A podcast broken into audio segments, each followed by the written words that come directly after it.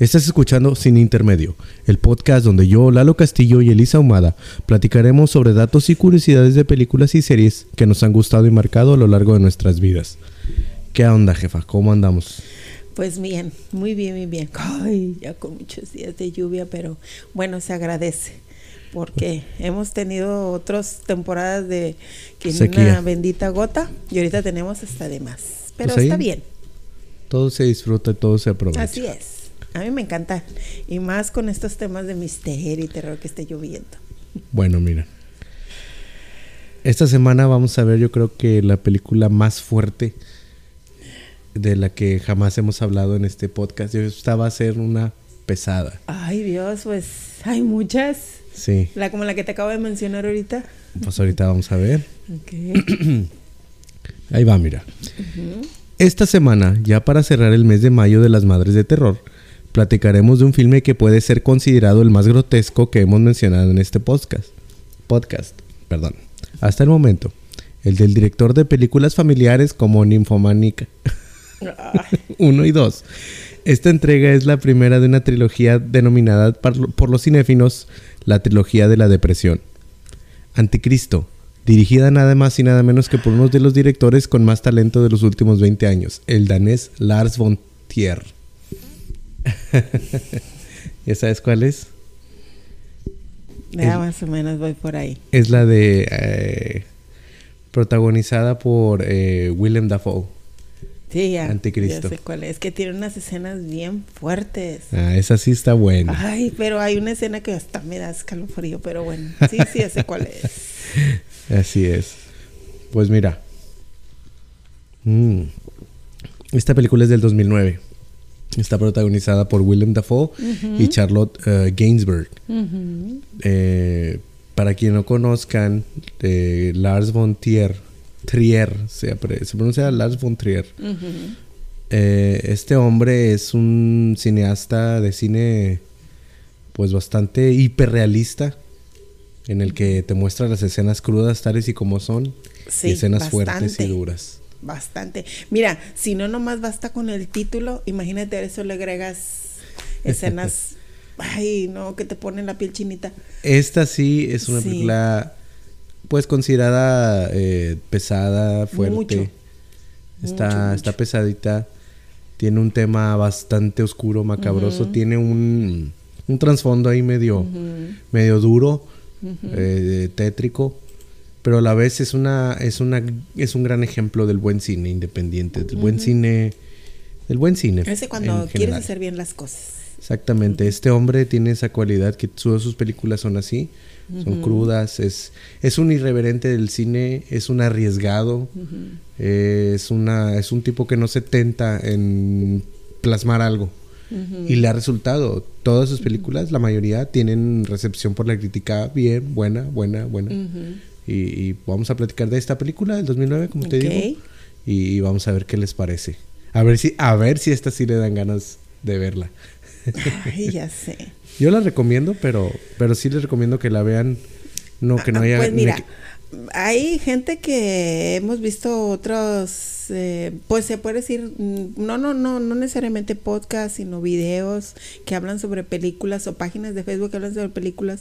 Oye, que te recomiendan el holocausto caníbal, te recomiendan ese tipo de películas y van y las ven. Y ya son muy viejas, o sea, son películas que tienen ya mucho tiempo. Entonces, ¿por qué no esta que está muy bien? aparte, pues que sale el duende verde. o sea, sale el duende verde, ¿quién no va a querer ver al duende verde, verdad? Aquí el pobre duende le va como en feria. Sí. Pero bueno. Sí, pero él también provoca mucho de eso. Claro. Él provoca mucho de eso. Sí, ahorita vamos a hablar un poquito de todo esto. Mira, eh, The, Antichrist, o El Anticristo como se conoció en Latinoamérica, es una película que nos relata la historia de una madre y su esposo, que después de la muerte de su hijo, se retiran a una cabaña alejada donde pasaron las últimas vacaciones con el pequeño. el desarrollo de los personajes es complicado. La mujer sufre ataques provocados por ansiedad y su esposo, quien es un terapeuta, se hace cargo del tratamiento de su esposa, tomándola como su paciente. Error número uno. Primer error. La única manera de lograr que, logra controlar sus terrores nocturnos es teniendo relaciones con su marido, que es un error otra vez y además se comporta de manera violenta. Su esposo determina que tiene que encontrar lo que le provoca el terror y mediante una sesión encuentra que ella teme a un lugar llamado Edén, que es la cabaña donde pasaron las últimas vacaciones con su, con su hijo, eh, hace tiempo. Para poder vencer este miedo viajan hasta ese lugar para probar una técnica para curar su ansiedad y por medio de exposición a la naturaleza del mismo. En, en, en, el camino ella toma una siesta y él al caminar por el bosque se topa con una sierva que está dando a luz, pero la cría nace muerta. Ahí desde, ahorita vamos a platicar desde, desde el principio. Desde el principio estás hablando de escenas eh, crudas, duras. ¿Por qué? Porque todo es, se muestra en pantalla. Este, este el accidente del el accidente el bebé. del hijo, el desequilibrio de ella emocional, psíquico, emocional. Lo que me gusta de esta película es que lo mezcla con con un cierto grado de de de, de, mm, eh, de suspenso paranormal. Sí con cierto grado de, de sí, de, de, que está inmiscuido por ahí eh, lo que es lo, paranormal. Que no, sí es la mente de ella, sí está mal, pero está metidito ahí algo. Y eso es lo que la hace muy, muy e, terrorífica. Ese, ese puede ser el que de lo que desencadena. Puede ser lo que desencadena, el eslabón que desencadena, la mecha, vaya, la mecha que desencadena todos los sucesos que les pasa al irse ellos a, refugiar a ese lugar. Ahora, simple y sencillamente, él tratar a su propia esposa no está bien, no, es ético para empezar, no es ético. ¿Por qué? Porque se supone que cuando una persona de, bueno, en, esta, en esta rama de la psicología o psiquiatría, lo primero que te piden es no tener ningún contacto que hay afectivo con el paciente. Exacto. Ese es el primer punto. Ese es el primer punto. Y eso a mí me lo explicó una, una, una, mi comadre, mejor dicho, mi comadre, porque ella es psicóloga, ella mm, este, dice, mira, yo es que para poder yo ver a, un alguien, o sea, si un paciente, necesito yo no tener ningún contacto. No, tiene que ser ajeno a la familia. De nada, de nada, de nada, para y de hecho, dar un diagnóstico bien y un tratamiento bien. Exacto. Al, desde el comienzo de la película, él dice, o sea, esto está mal. Él lo reconoce, está mal.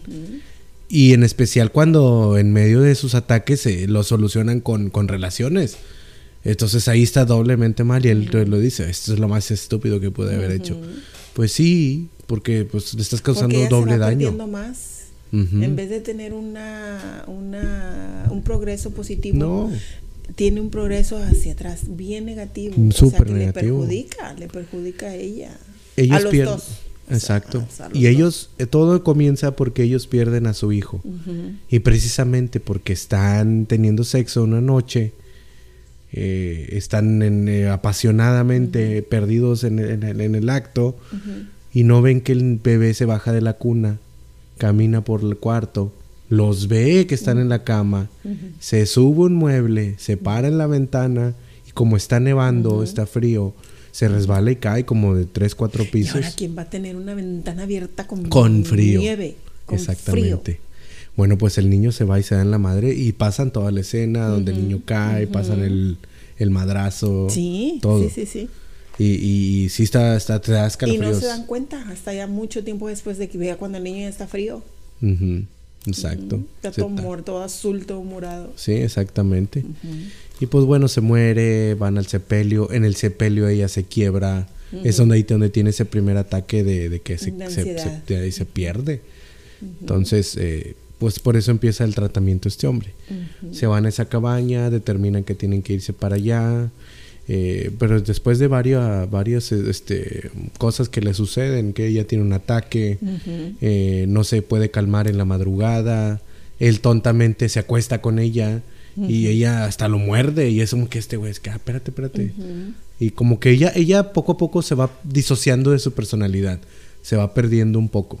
Sí, y luego ya sabes que siempre en esos lugares como que impera mucho la, el, el misterio, el, lo siniestro, ¿verdad? Y, y nada más están esperando a que alguien llegue vulnerable como para pescarse de eso, ¿verdad? Darle que les dé vida. Exacto. Que les dé vida, les dé fuerza. Sí, claro, claro. Y este es un claro ejemplo de eso, ¿verdad? Que ella está muy vulnerable y empiezan las energías que andan ahí rondando en, ese lugar y, la pesca, no sé. Y es cuando ella empieza a tener los cambios fuertes de personalidad y de, como dices, se separa del yo, del Exactamente, se disocia de su, de su personalidad. Pues mira, esta película está dividida en cuatro actos, en cuatro capítulos, perdón, y un epílogo. El primero es lo que contamos ahorita, todo lo que pasa hasta el momento en que deciden irse a la cabaña. Sí. en el primero. Eh, perdón, en el primero es lo que pasa al principio de que se muere el bebé. La familia. Ajá, y luego en el segundo es el, tratamiento, el capítulo 2, donde ya empieza el tratamiento con el esposo. Cuando se acaba, que ya deciden, que encuentran más o menos la raíz del miedo, se van al el, a veces ya es el capítulo 3, donde ya llegan a la, a la cabaña. Eh, el, eh, bien curioso, en esta película eh, él y ella no tienen nombre. Nada más es he y she. Mm. Él y ella en inglés, nada más. No, nunca mencionan ningún nombre. No, que ni el doctor tal, ni la señora no, tal. Nunca mencionan ni el nombre. Nada más el niño tiene nombre. Se llama Nick. El niño, pero ellos dos no tienen nombre. Y de hecho en el escrito no tienen nombre. No, no, nomás es como cuando leen ahí el, el reparto que están. Él dijo esto, ella dijo lo otro. Se me hace Todavía darle más suspenso, ¿verdad? Me se me hace un, un detallazo. ¿Por qué? Porque creo que eh, por cómo se desarrolla la película y a como las situaciones que pasan y lo, grotesco que es, es bueno que no te identifiques con un nombre, con una persona. No, porque no lo personalizas. Exactamente, no, no, no lo personalizas. Eso es she, él, ella, él o he o she es muy general. Exactamente, entonces... No, lo eh, personalizas. Exacto, entonces me, me parece un... ese tipo de genialidades o detalles son los que hacen que Lars von Trier sea un super director de cine, ese tipo de cuestiones. El personaje masculino, él, que es Willem Dafoe, persona, eh, representado, más bien este, ¿cómo se dice? Actuado por él, encuentra los estudios de la tesis de su esposa. Porque ellos ella en, un, en el pasado se fue a esa cabaña a la que ahorita se están yendo otra vez porque ella era escribía. ¿Escritora? Esa era una escritora, sí. y entonces estaba haciendo su tesis. Mm. No sé si es su doctorado o algo así. Y esa tesis estaba enfocada en cuando en, en la época de los mil, 1500, 1600, cuando la casa de brujas. Ah, ok. Entonces ella estaba haciendo una Cuando Abigail andaba cosiendo de las suyas. Exactamente. Entonces eh, ella, eh, su tesis era enfocada en el asesinato de todas las mujeres de esa época. En eso se basó. Y su tesis se llamaba genocidio, porque en realidad eso creo que fue un genocidio. Y la tesis así está titulada en su libro. Y de hecho, el capítulo así se llama, el capítulo 3 de es que Sí, algún día tenemos que hablar sobre las brujas de Salem. Fue una injusticia tremenda, tremenda. Vamos a hablar del, del uh, Maleus Maleficarum, que fue el libro por el cual. Eh, sí, que se basa en eso, todo lo que pasó ahí. Bueno, mira, este señor, él encuentra la, las fotos de las casas de brujas y un montón de libros llenos de artículos y notas sobre temas misóginos en los que su escritura se vuelve más frenética e ilegible a cada página. O sea, donde ella se está volviendo loca cuando estaba escribiendo esa tesis. Se pone de manifiesto que, durante los estudios de su tesis, el personaje femenino llegó a creer que las mujeres son inherentemente malas. El personaje masculino repudia esa teoría y la critica a ella por la compra de las creencias feministas que ella había salido a criticar es algo bien importante esto, es, lo, es, la columna vertebral de por qué la actitud de ella contra él así y a lo que le va a pasar después. El personaje femenino pide al personaje masculino que la golpee fuerte durante las relaciones sexuales. Al inicio se resiste por completo, pero cuando el personaje femenino huye a colocarse debajo de un árbol enorme y mm. comienza a masturbarse, con el tiempo la persigue y cumple a media sus pedidos, abofeteándola un par de veces mientras ella le pide que la golpee con más fuerza. Mientras están haciendo el amor se ven muchas manos humanas emergiendo de las Ay, raíces del árbol. Esa escena está horrible. Esta imagen fue adaptada posteriormente como el cartel principal Sí, de la promoción que de, hecho es, película. tú ves el póster, es Son el- puras la manos. escena, sí, la toman como la escena como más, más este distintiva de la película. Exactamente, y porque tú es- la escena es muy muy fuerte.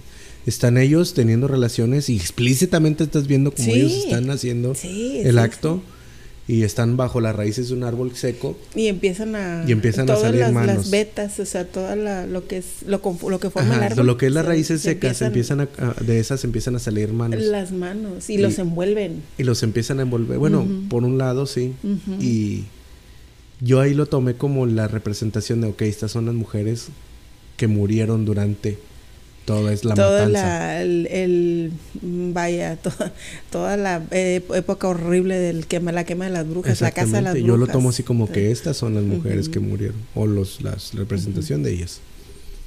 Él, el personaje masculino, va a estudiar el informe de la autopsia de Nick, quien es su Ujú. hijo, ¿verdad? Del- De, la mujer, la sí mujer esta. del bebé. Que establece que los huesos de ambos pies del niño se deformaron de manera extraña. Los médicos de ese momento no asignaron ninguna importancia a este hecho, ya que no estaba relacionado con la muerte del niño. Se encuentran numerosas fotografías de Nick, eh, sin embargo, donde las botas están siempre en el pie equivocado. Ella siempre le ponía las botas al niño al revés. Lo que te dicen que cuando los niños tienen los pies sí chuecos. que o sea es que eso es de todo. Yo creo que todos lo hicimos cuando éramos niños. Sí pues yo lo veía contigo. Ahorita lo vemos con Victoria lo vemos con cualquier niño. Eh, no, no sé qué consista, pero los que tienen niños chiquititos de menos de dos años que empiezan a ver, o de dos años, este, que quieren ponerse los zapatos, cualquier zapato, el, del, el de, la revés del grande, chiquito, los de ellos, no sé, siempre se los ponen al revés. Bueno. Siempre. Aquí lo, lo extraño y curioso es que ella le forzaba los tenis al revés Mm. al niño. Yo ahí lo tomé como... Yo creo que esta mujer, de tanto que se metió en ese tema. Le agarró un, un- un- un coraje al hombre, al, al, al- al- Sí, sí. masculinidad. Y ahora que ella tiene un niño hombre, sí lo amaba, porque pues toda la película Pues se la pasa desquició, llorando. pues, se desquició. Pero en ese muerte. desquicie yo siento que ella le ponía los zapatos al revés para que él no caminara a gusto, no sé, como para eh, provocarle cierta incomodidad, pero porque era un niño hombre. Yo creo que esa por ahí va. No te lo explica nunca en la película, pero para mí significó eso. Y pues si el niño ves donde le está poniendo los zapatos, el niño está Pues sí. llorando porque le, le- le causa dolor, se los ponía fuerzas. Sí, claro, sí, pues a ver, póntelos tú al revés para que veas lo que se siente. o Entonces sea, por eso, por eso en la autopsia salió que el niño tenía ya los piecitos chuecos. Sí. Fíjate que en algunas, eh, en algunas co- cosas, este, cuando los niños tienen un poquito arqueadas los tobillos, hace que se abran las piernitas. Eh, algunos doctores, algunas, bueno, sí que se Sí, dedican a que con los póngaselos zapatos. un ratito nada más para que, o si no, cómprele zapato de botín, que el tobillo se lo, dressing. se lo enderece, sí, que lo, le abrace el tobillo para que eso haga que el piecito se vaya derecho, o sea, la pierna. Pues sí. Entonces, es en contadísimas cosas, ocasiones que te pueden decir que les pongas el zapato al revés, pues sí. Mira, pero por gusto no. después de que pasa esto, que ve las fotos, él, él se pone cada vez más alterado con esta extraña revelación, que tiene un trasfondo siniestro en relación con su pareja, más o menos a lo que yo te estoy platicando. Ujú. En este momento el personaje femenino ataca de repente al personaje masculino. Ah, esta escena. Acusándolo de planear abandonarla. Desnudándose y montándose sobre él. Y en el forcejeo ella agarra un barrote y le da un fregazo y le machaca los testículos con un bloque de madera. Mientras está inconsciente de, por el dolor, porque sí, o sea, se ve donde ¡pa! y lo desmaya. Pero así en seco y encuerado. Bueno, pues yo, yo, pues yo no soy hombre, pero me imagino que será un dolor intenso, aunque sea de poquito. ¿verdad? Pues, o sea, a ver, doblega un hombre, pégale ahí. Ay, no. Punto. Me estoy agarrando así. ¡ah! Mientras está inconsciente por el dolor, ella lo, ella lo masturba hasta que llega el orgasmo. Él eyacula sangre. Con el fin, con el fin de impedir que huya, a continuación perfora un agujero en la pierna y atornilla con una pesada piedra de molino a través de la herida. Ella escapa tirando la llave inglesa debajo de la cabaña. De cuenta que en el chamorro con un con uno de esos como los que hacen agujeros así sí sí sí un destornillador un destornillador grande esos de los que usan los carpinteros para hacer agujeros en la madera le hace un, un, en la pierna y lo clava literal. en el mero chamorro le hace el agujero y le mete el dedo así para ver si pasó le hace así y pasa en toda la escena donde lo está haciendo. Agarra un, en un tornillo de banco la piedra que usan para afilar pues tiene un, eje. Sí sí sí. Le atraviesa el eje por el hoyito y le pone la tuerca y, la aprieta con una llave para que no se la pueda quitar. Tiene la pierna atravesada con eso, pues un grillete. Pero la fuerza que tiene para hacer todo eso.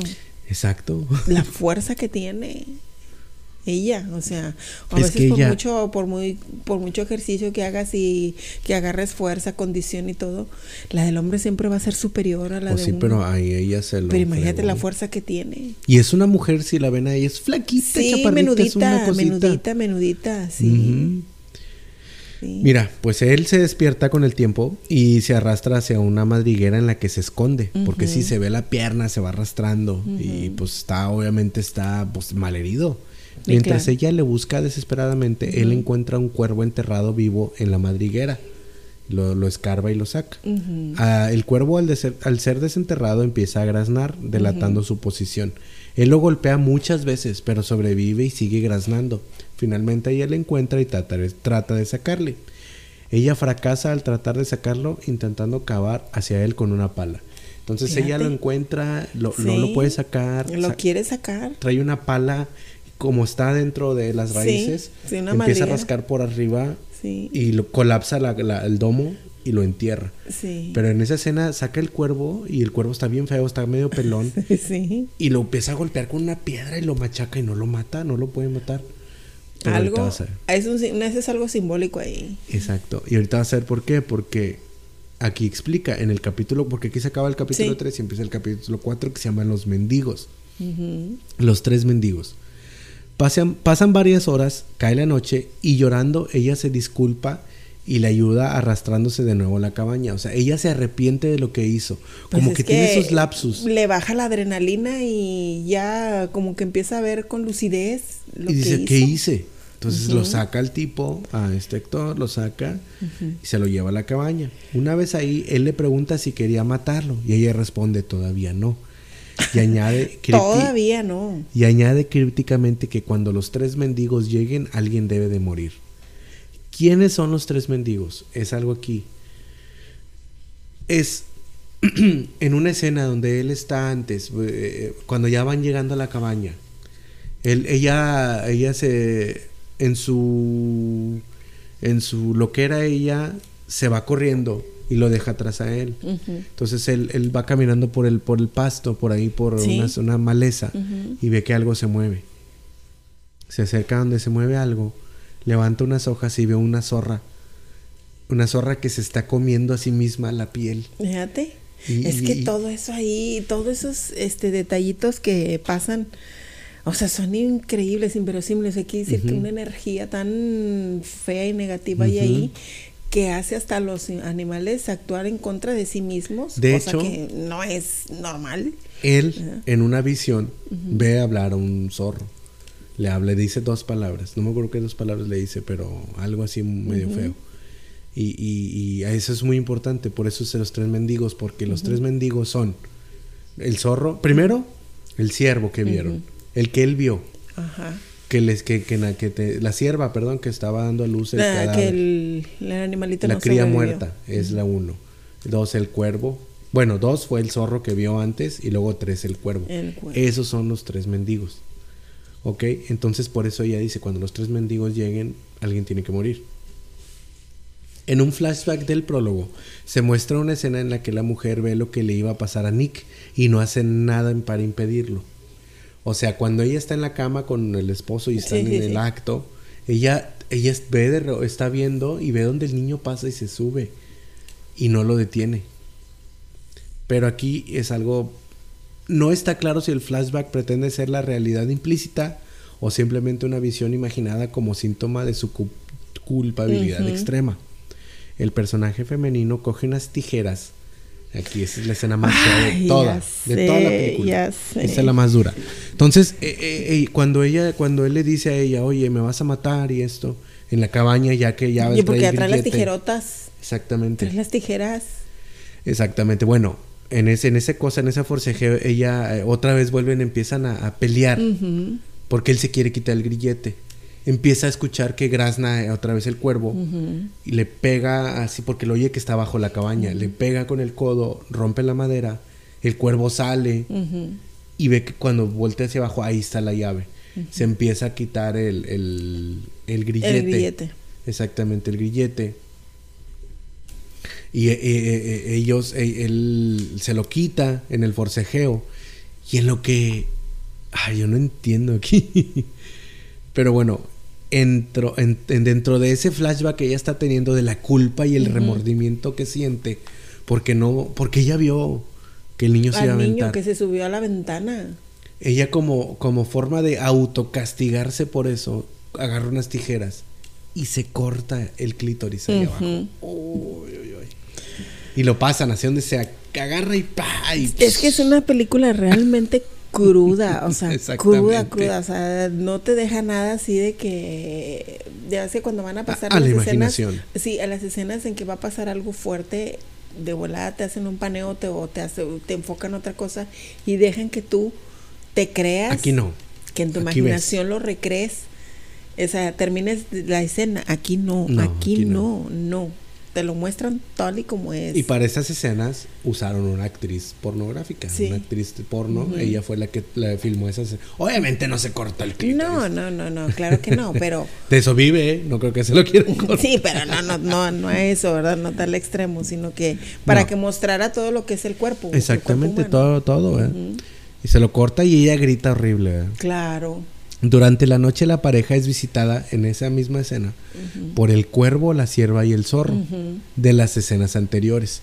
Mientras el granizo golpea contra el techo de la cabaña. El granizo, perdón. Mientras el granizo golpea contra el techo de la cabaña. Eso es muy importante porque ella, ella leía en, las, en sus libros que, le, que, investigó para la tesis que ella hacía que las brujas podían llamar con sus poderes al granizo. Entonces ahí empieza a caer una granizada horrible en la cabaña.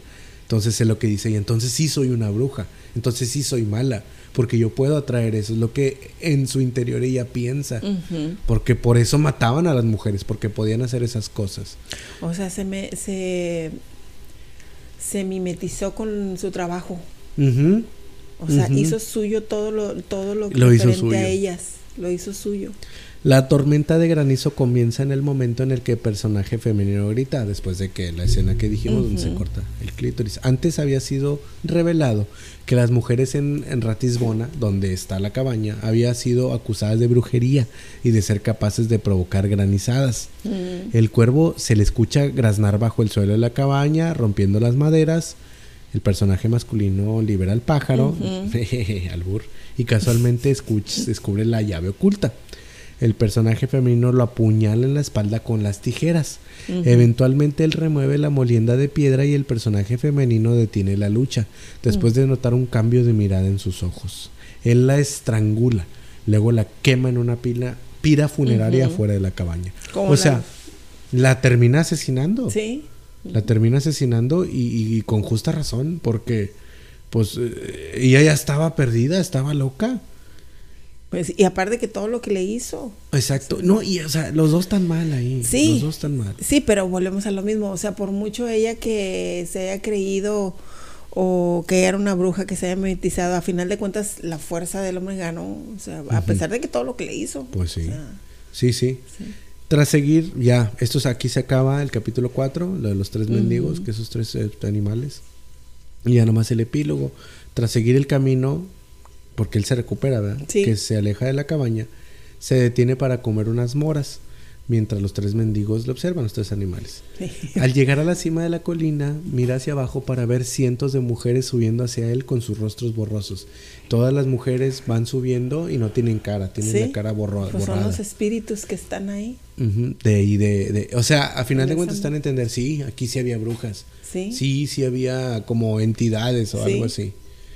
Y, y, y, pues ahí se acaba la película.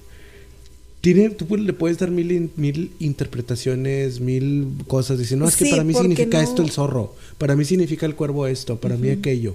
Para mí ella hizo esto. Aquí lo, lo importante resaltar es la crudeza y cómo te lo presenta este hombre en la película.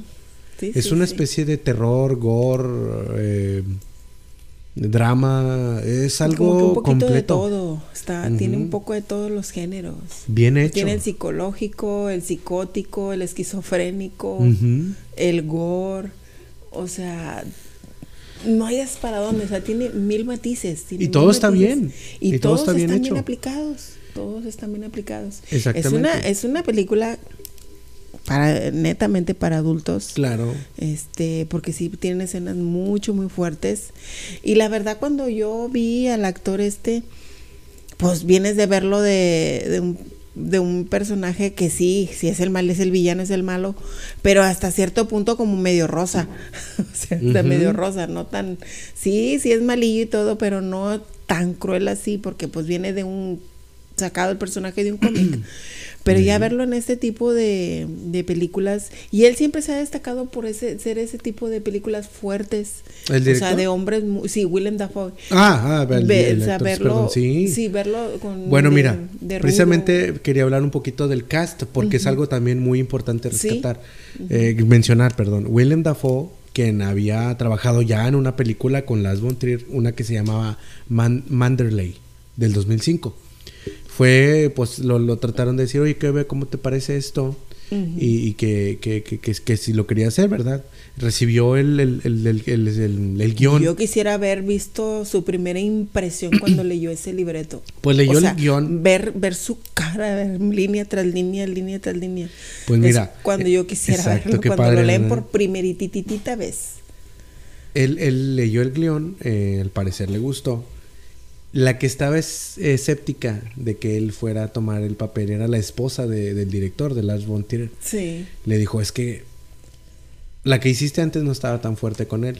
Y esta película es muy fuerte, está muy dura. A lo mejor un actor de tan renombre, a lo mejor no va a decir, porque Willem Dafoe, para quien no lo recuerda, pues sí, fue, fue el... Eh, el Verde. Norman Osborn, es la, más comercial, pero este señor tiene una, una trayectoria excelente. Para empezar, Salió en la película Platoon. Eh, está chingoncísima sí, Está bien jovencito ahí. Estaba bien, joven. Bien jovencito. Ya se veía grande, pero porque él así se ve de la cara. Sí, son de facción, hombres de facciones maduras, o sea, duras, duras.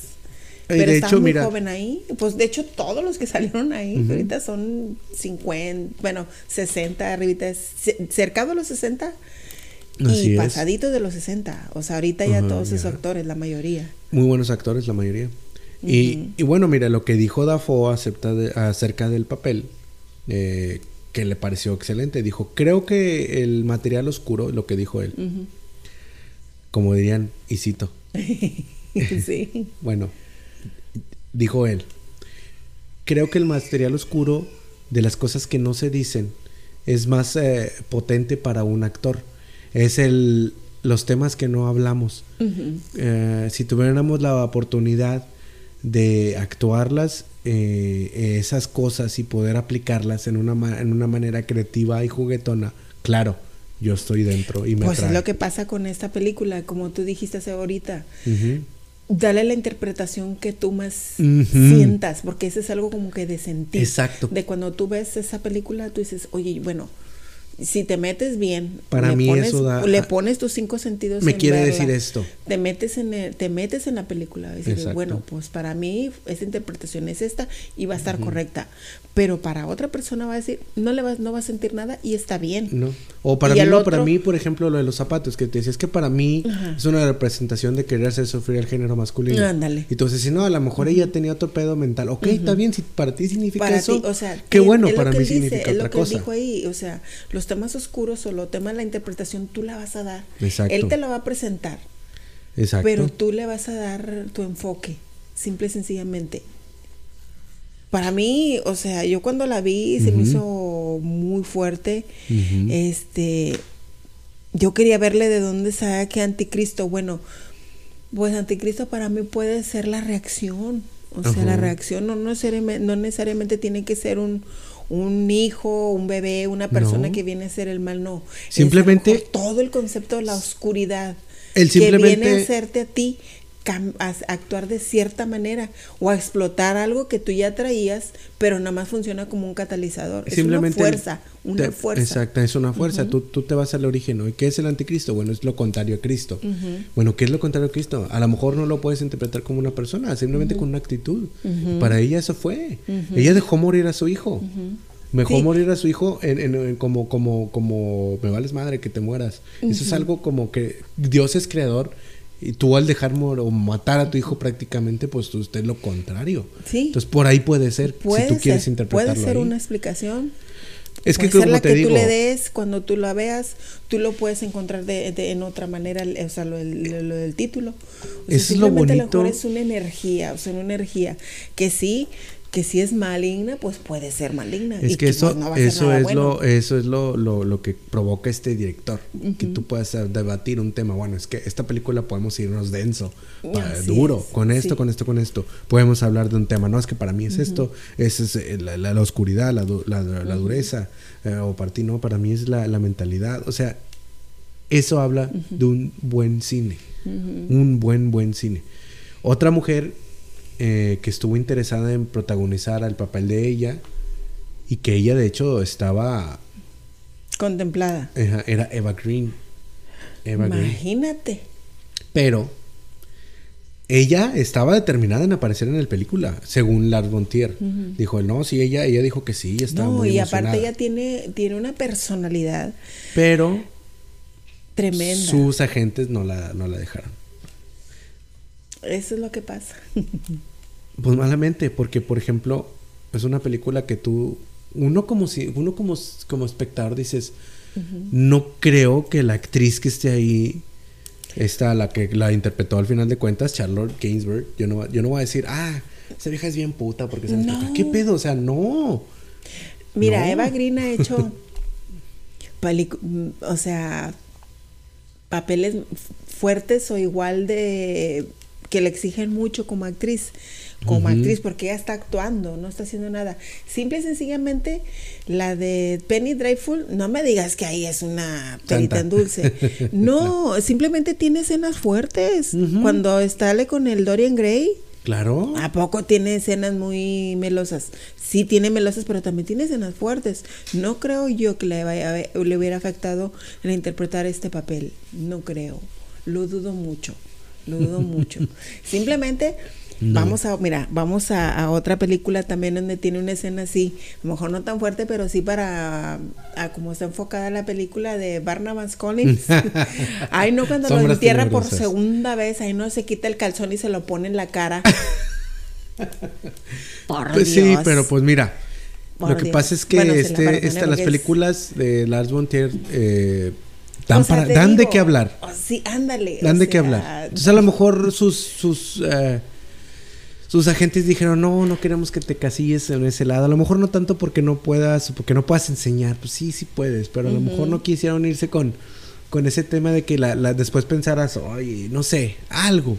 Algo han de haber visto. Y bueno, no la dejaron. Y pues ella aceptó a final de cuentas decir, ok, voy a tomar la recomendación. Y si no lo aceptó, pues está bien. Le dio la oportunidad a esta mujer, a Charlotte Gainsbourg, que ha, demostrado que es una muy buena actriz. muy buena actriz. De hecho, es la misma que sale en la de, la de Ninfomana. Ella es de Lars von Trier también. Muy buena película. Que sale con Shia LaBeouf en la de Ninfomana. Muy buena película. Muy buena. Pero bueno, hay pues son decisiones que se toman que mira que a muchos les ha se han dado contra la pared, me imagino. pues mira, pero bueno, como dicen, lo que no es para ti, aunque te pongas. y lo que es para ti, aunque te quites. Exactamente. O sea, ¿no? Y mira, pues como, como pequeños detallitos, eh, el, el, zorro que habla en la película, eh, la voz la interpretó Willem Dafoe, nada más son dos palabras, una línea. sí. Pero el zorro era un zorro entrenado. Mira. Entonces lo entrenaron para que cuando le dijeran o le enseñaran una fruta o algo, el zorro abrió la boca. Entonces no es CGI, no, es computadora. El zorrito le hace así y le pusieron la voz. Entonces no es por computadora esa escena. Mira, se tomaron la molestia de contratar a una persona que entrena zorros, que llevara un zorro y que le enseñara a mover la boca. Esos detalles son los que se agradecen. Sí, claro, Y porque dices, se ven "Ah". más naturales. o sea, Exacto. no se ven como todos acartonados ahí. Y no se ve que está falso por computadora. Que digo, no tengo nada en contra de eso, me gustan No, las películas que tienen buenos Se efectos. se ven mucho mejor así pero ya en viendo este los tipo detalles. de filmes le da ese toque especial de, de terror. Sí. Y está bien. Pues está excelente. Es- esta película eh, se estrenó en 2009, eh, fue recibida bien por la crítica, se, sí ganó su buena lana, ganó premios en, en muchos lados. Eh, Willem Dafoe eh, ganó premios como los eh, Bodil Awards, el, el Robert Awards. Fueron, no sé, tenían, por ejemplo, en esos Robert Awards tenían 12 nominaciones y ganaron 8. Entonces pues, ganaron imagínate. 7. Entonces, entonces son, Pues es está una muy bien, película. tiene, o sea, para ganar. Mira, ya Exacto. con que ganes uno. Ella, O sea, que hay que decir que es buena película. la actriz eh, que interpreta a ella, Charlotte Gainsbourg, ella ganó la mejor actriz en el Festival de Cannes. Mm. Y de hecho, Lars von Trier eh, fue nominado a la Palma de Oro de Cannes, pero no, no la ganó. Pero, entonces, ¿qué Pero quiere pues decir? Es un simplemente el hecho de estar nominado está bien. O sea, quiere decir que voltearon a ver tu trabajo. Es un cine independiente, nunca lo vamos a ver como que hay en la academia, es un cine crudo, no lo vas a ver en los Oscars. No. Pero pues ya sabemos que los Oscars es una cosa. Y, pues mira, yo, pues te digo, yo prefiero que mejor ganen en, en otra parte del mundo alguno de esos premios porque sí son más como que más más o sea para que te es como aquí eh, cuando los Oscars vienen películas de otras partes del mundo como extranjeras o sea que sí bueno pues ya me voltearon a ver es lo mismo yo creo que para ellos, para los de aquí, de que Hollywood que hace todas esas películas. O sea, yo, bueno, pues ojalá y me vean allá en un festival en, en Europa Pues o, sí. en, o en Japón o en donde sea, o sea, fuera de aquí, fuera de Estados Unidos. Es lo mismo, es lo mismo. Quiere decir que ya voltearon a ver el trabajo de ese director, de ese escritor, de, No, ese y- realizador, y- de los actores. Lars von Trier no tiene me que demostrarle nada a nadie en este punto ya de su carrera. No, no, pero como quiera es satisfactorio porque Pues tanto trabajo que se lleva. Claro, que se más que nada a lo mejor por los realizadores, para los actores que vean que sí, pero, pero en realidad ellos saben que lo que están haciendo Porque imagínate, está chingón. imagínate para que él haga una película con actores jovencitos, jóvenes, o sea, jovencitos, bueno, ya para mí todos son jovencitos, ¿verdad? de 20, 25, 30 años todavía, este, que son jóvenes, que te dirija una, un director de esta talla. Entonces eso quiere decir que aunque él le haya hecho ya su carrera como director, es reconocido todo, no, siempre va a haber un actor nuevo que va a decir, oye, pues este director me puede catapultar, puede. Pero hay Bueno. también que no te puede catapultar, o sea, eso es la verdad.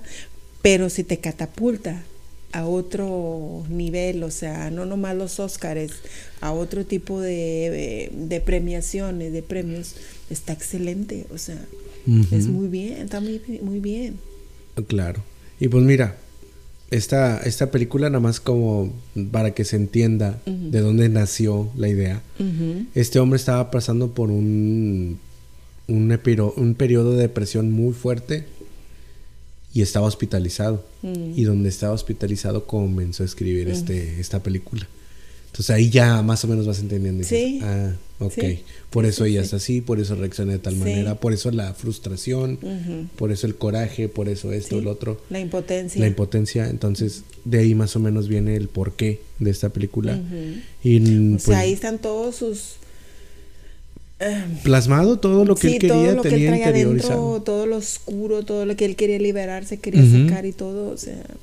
Sí, la depresión es fea. Y de hecho, de ahí, de esa, de ese periodo depresivo de él, nacieron tres películas que son catalogadas, eh, tituladas, no oficialmente, por más o menos por los fanáticos del cine las, las, eh, eh, las titularon la depresión de la trilogía, la trilo- Depression Trilogy, la trilogía de la depresión. Se- es esta de Anti- Antichrist y luego Melancholia y luego la de Nymphomaniac, Mm. la de la ninfómana, que causó súper revuelo esa película. Sí. Una peliculonona, mm, eh, Nymphomaniac, eh, protagonizada por esta mujer, la que Charlotte Gainsbourg, Shia LaBeouf sale también ahí, Michael Caine sale ahí. No, no, súper buenos actores. Digo, este hombre hace, lo que hace lo hace bien. En todas sus películas ha tenido buen cast. Mm, claro. Y por eso también, si el tema es muy bueno y tienes muy buen cast, pues es una, tiene que ser, tiene que salir algo muy bueno de ahí. Pues mira, si tú eres un buen director, porque a veces puedes tener mucha producción, dinero y no sale nada. Sí. Te estoy viendo a ti, Ryan Johnson, la última trilogía de Star Wars, una mierda. Pero bueno. es que a veces, este, con ese tipo de temáticas o, o, quieres extender, extenderte más, pues no sale nada bueno. Pues no. y a muchos no les gustó y a muchos sí. Pero aquí sí salieron cosas muy buenas. Es una película que es excelente. Les recomiendo que la vean, pero que sí que tengan eh, el estómago fuerte para ver ciertas escenas no la vean con niños cerca. De verdad que no. No, de verdad que no. es, alguna recomendación muy seria, no la vean con niños. Exactamente. Esta sí es una eh, recomendación eh, seria. Si la van a ver con algún este muchacho que ya tengan un hijo ya grande, que ya tenga criterio para ver ese ese tipo de películas, véanla. No, no, no, no, asusta a nadie, pero simplemente hay que Pero hay escenas muy fuertes. Escenas, hay escenas muy fuertes. pues, pues nomás que que uno tiene que, poner como que un, una rayita nada más. No, de hecho es una película película 18 eh, más, 18 plus. Para adultos, simplemente. Pero, pero de que, de que está, eh, este, eh, de que está entretenida y buena, sí. Está bien. Está muy buena. Está muy buena. Y bueno, pues muchas gracias por vernos, por escucharnos, por seguirnos, por estar aquí en este episodio número 16. Ojalá que les haya gustado esta recomendación de esta semana. Eh, si les interesa, búsquenla, véanla, está en internet. Yo la busqué ahí en una página o algo. La pueden rentar en YouTube, creo también. También. Eh, no sé si está en Amazon Prime. Si está en los servicios de streaming, vale la pena lo que puedan gastar sus 60 pesos en la renta, 4, 3, 4 dólares de rentarla. La verdad es que vale toda la pena. Es una película que no los va a decepcionar. Pero sí, Veanla con, pensando en de que, ok, voy a ver escenas duras, fuertes. No es un terror así que digas, ay, van a saltar monstruos. Hay mucha cámara lenta, hay mucho tema, es mucho tema introspectivo eh, que tú te pones un poquito a analizar un poquito la mentalidad de ellos. Y, para los que nos gusten de, estos temas, pues es una película excelente. Y simplemente si la van a ver, denos su opinión este, ahí en la cajita de los comentarios. Y este, para ver qué punto de vista tienen ustedes sobre esta, ¿Qué, ¿qué, les provoca? ¿Qué sentimientos les, provoca? Sí, ¿qué les provoca? y, y, pues simplemente pueden tener una opinión diferente a la de nosotros.